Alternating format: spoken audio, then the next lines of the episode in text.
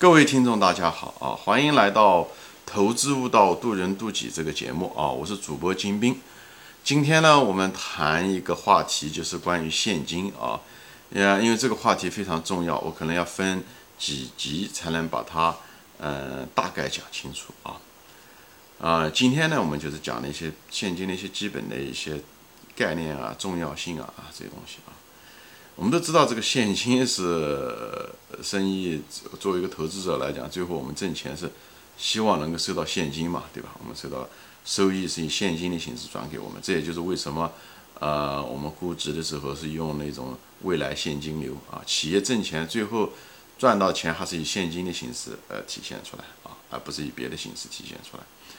嗯，对吧？我作为一个投资者，我收到的希望的是收到的钱，而不是收到的是一堆存货，对不对？作为折价算是我收到的钱，对吧？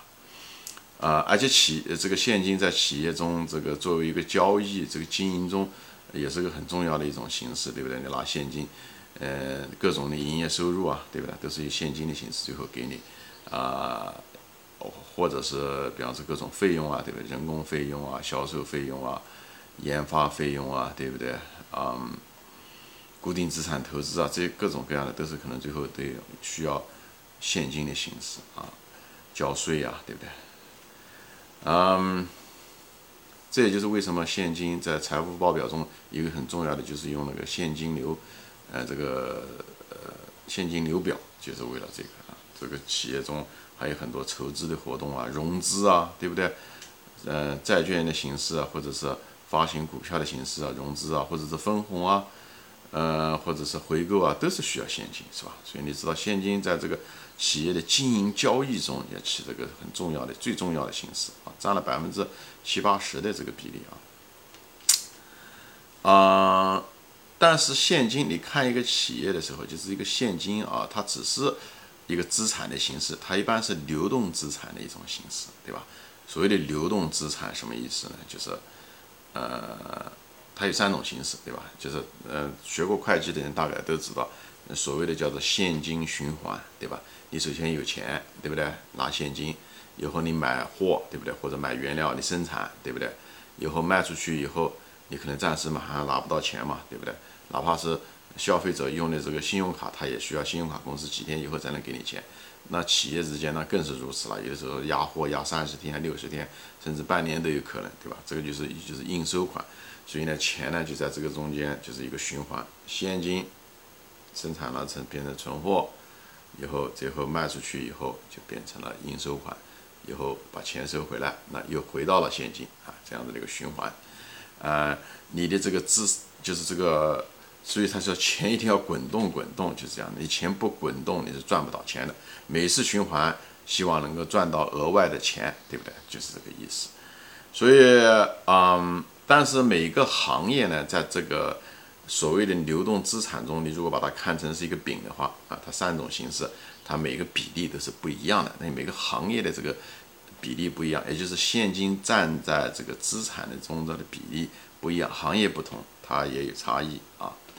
啊，比方说说高科技产品，所谓的轻资产产品嘛，它就是现金可能比较多，它基本上没有什么存货，对不对？因为它是软件嘛，它它没有存货，嗯，而且它也没有什么固定资产，因为它它挣钱不是靠固定资产，所以你看它就是现金在，所以在资产中它现金的比例就是相对来讲比较大啊。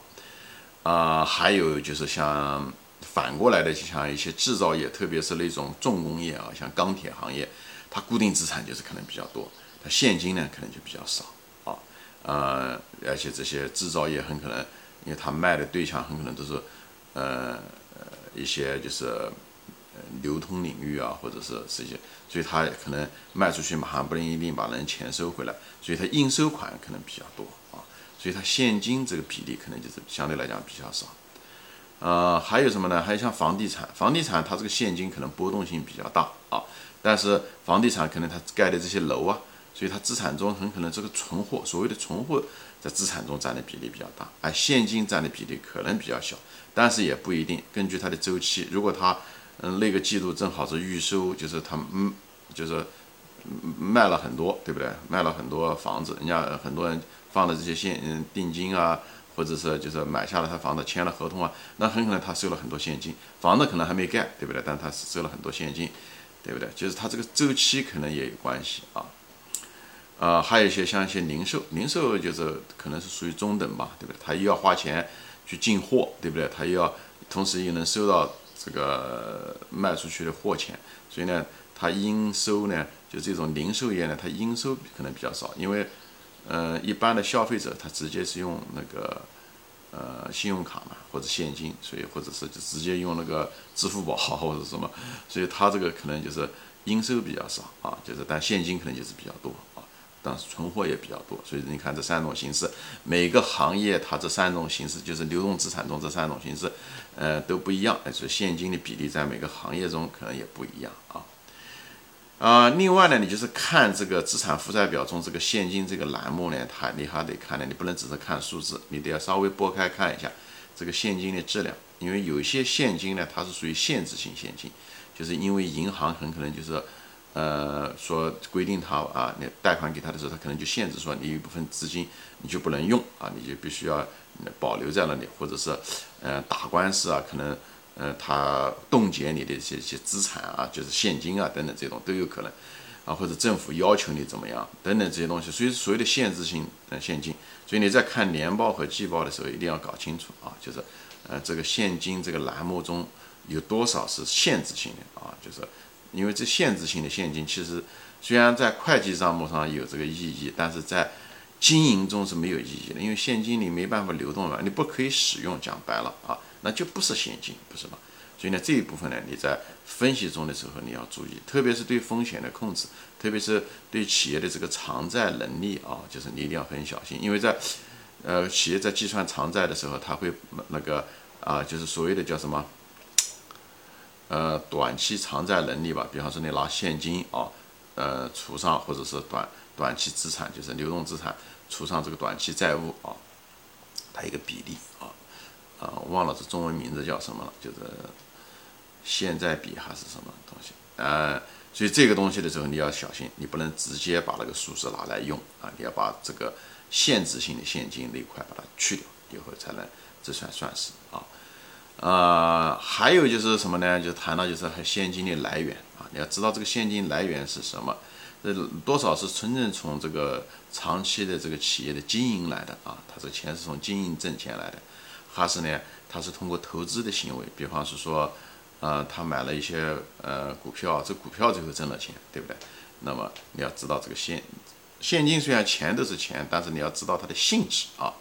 呃，还有一些，比方说他这个钱是呃像投资了一些公司啊，对不对？他挣了一些钱，像腾讯，他一那个一些利润啊，一些现金收入啊。很多有些他投资了一些公司，那些公司最后上市了以后挣的这些钱啊，这些东西都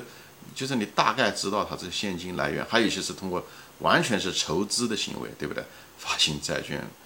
发行股票，对挣的钱，或者是拿这个现金减少的时候，很可能是拿现金去回购啊，或者分红啊等等这种。所以你对现金的来源这些东西也要清楚，就是不是只是看数字，要看背后的这个。经营或者是从企业的角度来看啊，金融的角度来看这东西，不要把它只是呆板的看这个数字，而而且把数字要分开。前面说了是限制性，就是是有没有限制性的现金啊等等这些东西啊，这些东西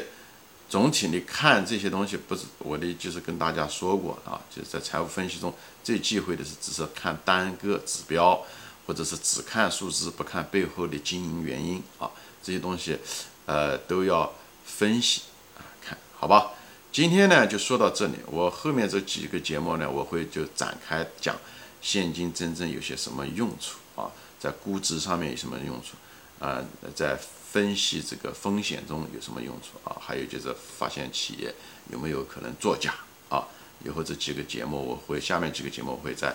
呃针对每一个话题，我再稍微展开说一下啊。好，今天我们就说到这里啊，谢谢大家收听，我们下一次再见。